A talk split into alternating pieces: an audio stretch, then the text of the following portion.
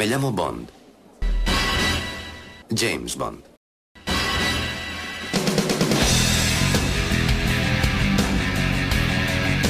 Hola, soy Alberto López, me conoceréis como Claalk en los foros. Bienvenidos a mi quinto podcast sobre James Bond. Esta vez nos dedicaremos a descubrir artilugios parecidos a los vistos en las películas que pueden ser encontrados actualmente en el mercado.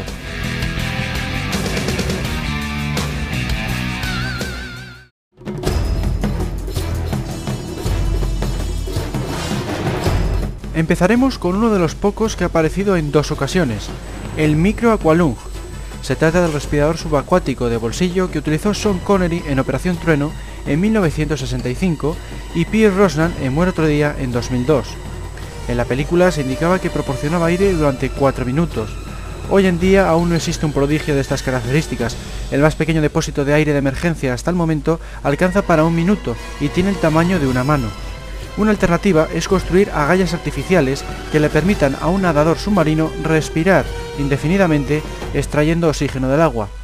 Pero el tamaño ha planteado problemas. Las agallas exhibidas en televisión por la empresa japonesa Fuji en la década de los 80 podían abastecer de aire a un bozo durante 30 minutos, pero eran grandes como un ataúd.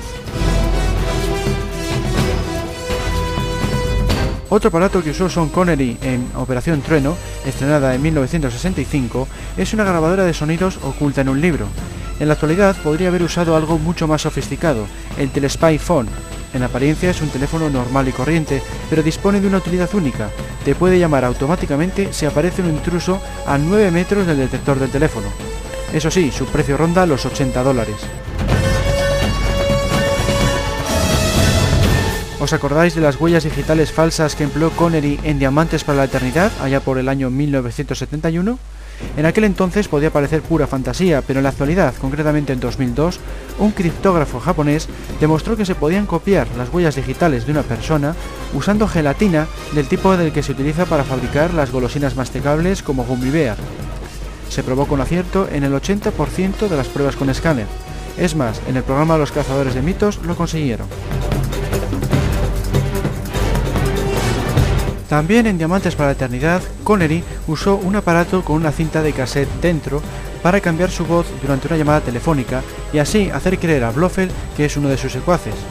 En la actualidad es un truco que cualquiera puede hacer usando software gratuito o barato, que tiene opciones para que uno suene como un hombre, una mujer, como un adolescente o incluso como un niño pequeño. Con un poco de experiencia es posible modular la voz para lograr que suene como la de una persona en particular. Lejos de ser utilizados solo para bromas, algunos de estos dispositivos son empleados por jugadoras que desean sonar como hombres para no llamar la atención en juegos online donde predominan los hombres. En Moonraker, estrenada en 1979, Roger Moore descubre la caja fuerte de Hugo Drass abriendo la puerta de cristal de un reloj. Al villano no le hubiera venido nada mal disponer de un reloj algo más sofisticado, como el Security Camcorder Hidden in a Clock, como su propio nombre indica, se trata de una videocámara oculta en un reloj. Está diseñado para ponerse a grabar automáticamente cuando detecta movimiento. Puede almacenar hasta 12 minutos de vídeo sin sonido que luego pueden ser pasados al ordenador.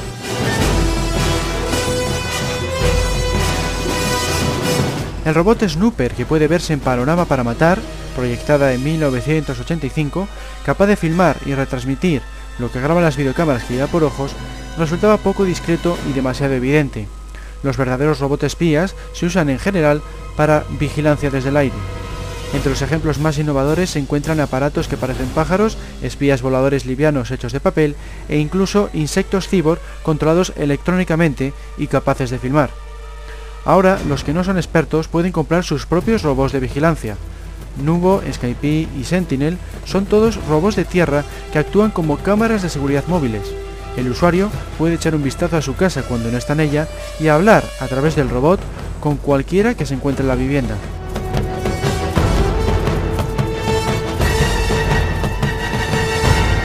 En El Mañana Nunca Muere de 1997, Pierre Rosnan maneja su coche desde el asiento trasero, usando el touchpad, es decir, la superficie táctil de su teléfono móvil, en cuya pantalla puede ver por dónde está conduciendo.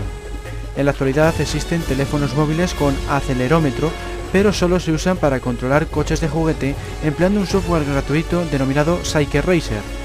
El usuario sostiene el teléfono como si fuera un volante y lo inclina en la dirección que quiere que siga el vehículo. El ingenioso chaleco de emergencia que utilizó Brosnan para sobrevivir a una avalancha en el mundo nunca suficiente en 1999 aún no existe en nuestros días.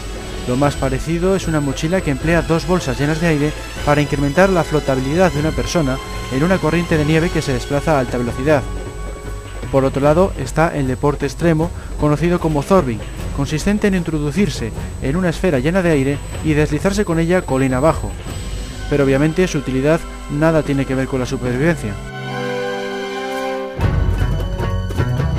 En Muere otro día de 2002, el Aston Martin de Brosnan desaparece gracias a cámaras que registran la luz desde un lateral del vehículo y proyectores que la recrean al otro lado. En la actualidad, la comunidad científica investiga nuevos materiales que sin computadoras ni recursos electrónicos pueden conseguir este efecto. Se trata de metamateriales capaces de conducir directamente la luz alrededor de un objeto, produciendo la apariencia de que no se encuentra allí. Aunque hasta ahora los mejores mantos de invisibilidad han sido casi siempre bidimensionales, investigaciones recientes anuncian que los mantos de invisibilidad tridimensionales ya están en camino. Por otro lado, la técnica de grabar y proyectar imágenes mediante diminutas cámaras de vídeo es una tecnología en la que está trabajando el ejército estadounidense para camuflar sus tanques.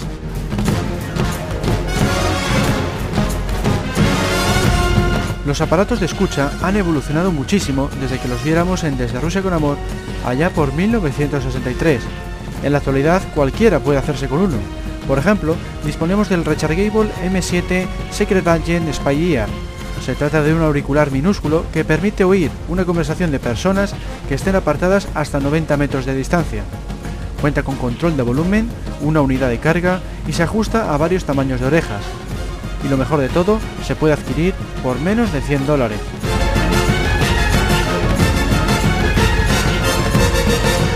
Lo mismo se puede decir de las videocámaras espía. Atrás quedaron las peculiares cámaras que vigilaban a Bond en el despacho de Osato en la película Solo se vive dos veces de 1967. Ahora se pueden obtener por unos 1.300 dólares una TAI cámara with Digital Video Recorder and Monitor. Consiste en una diminuta videocámara de alta resolución oculta en el interior de ni más ni menos que una corbata. Puede grabar hasta 60 minutos en una sola carga. Luego permite ver la filmación a través de una pantalla de cristal líquido de 2,4 pulgadas. No todos los aparatos de última generación están destinados a los adultos. Los más jóvenes también pueden hacerse con un reloj al más puro estilo 007. Me refiero a SpyWatch XP6. Por solo 15 dólares este reloj digital muestra la hora de todo el mundo y cuenta con cronómetro, alarma de movimiento con sellado de tiempo, mira telescópica nocturna emergente con objetivos de aumento y una de luz de LED para distraer a los enemigos.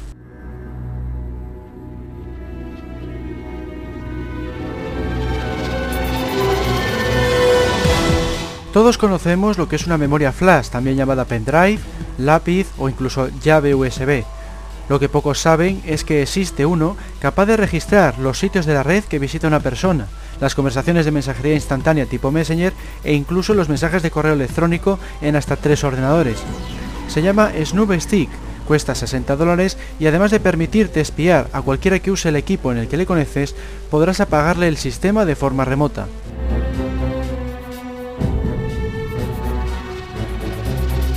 En todas sus películas el agente 007 suele sentir que le espían, pero en muchas ocasiones no es capaz de descubrir con qué método.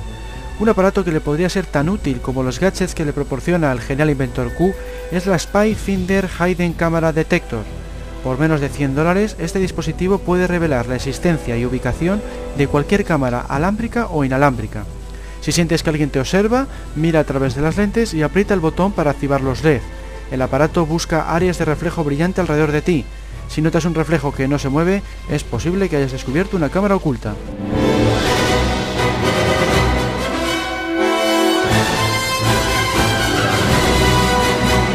En Panorama para Matar de 1985, Roger Moore utilizaba un anillo con cámara de fotos incorporada. En nuestros días y por el módico precio de 60 dólares podemos adquirir el Digital Spy Camera Pen, un bolígrafo con cámara oculta.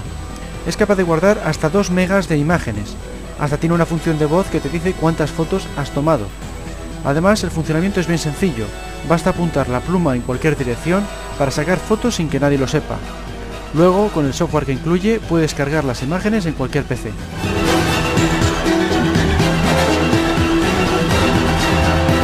En muchas ocasiones, como por ejemplo en Desde con Amor de 1963, Bond requiere espiar de noche, por lo que hace uso de la visión infrarroja. Ahora cualquiera puede disponer de un sistema similar si adquiere el Spy Night Scope. Por solo 15 dólares permite ver hasta una distancia de 7,6 metros en la oscuridad, gracias a las lentes integradas de tinte verdoso y al haz de luz del modo furtivo.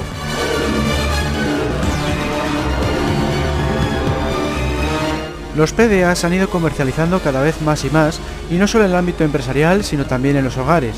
El problema que pueden tener de cara a un espía como James Bond es su tamaño, pues no son lo suficientemente pequeños como para pasar desapercibidos. Para eso ha salido al mercado el Abacus Race PDA, un reloj de pulsera que incorpora una pantalla con PDA. No será tan elegante como el Omega que lleva la gente 007, pero nos permitirá disponer de un enorme abanico de opciones en unas dimensiones muy reducidas. Precisamente esta cualidad es tanto uno de sus puntos fuertes como uno de los puntos en contra, ya que pueden echar para atrás a muchos compradores. Otra pega que tiene es la duración de su batería, pues apenas llega a las 3 horas. A su favor está, por ejemplo, la utilidad que permite programarlo como mando universal para así controlar la televisión, el aire acondicionado y demás electrodomésticos con el mismo dispositivo.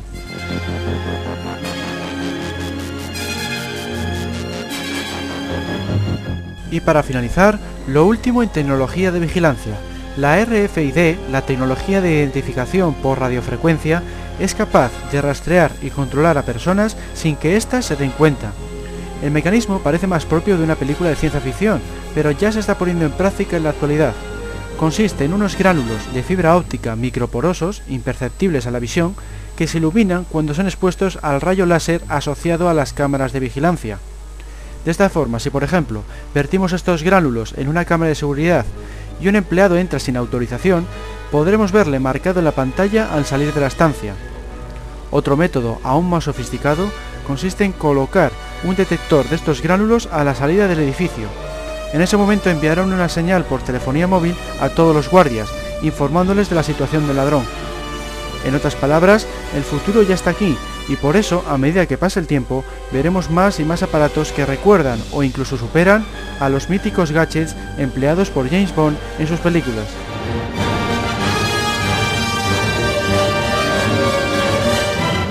Con la tecnología RFID hemos llegado al final del programa.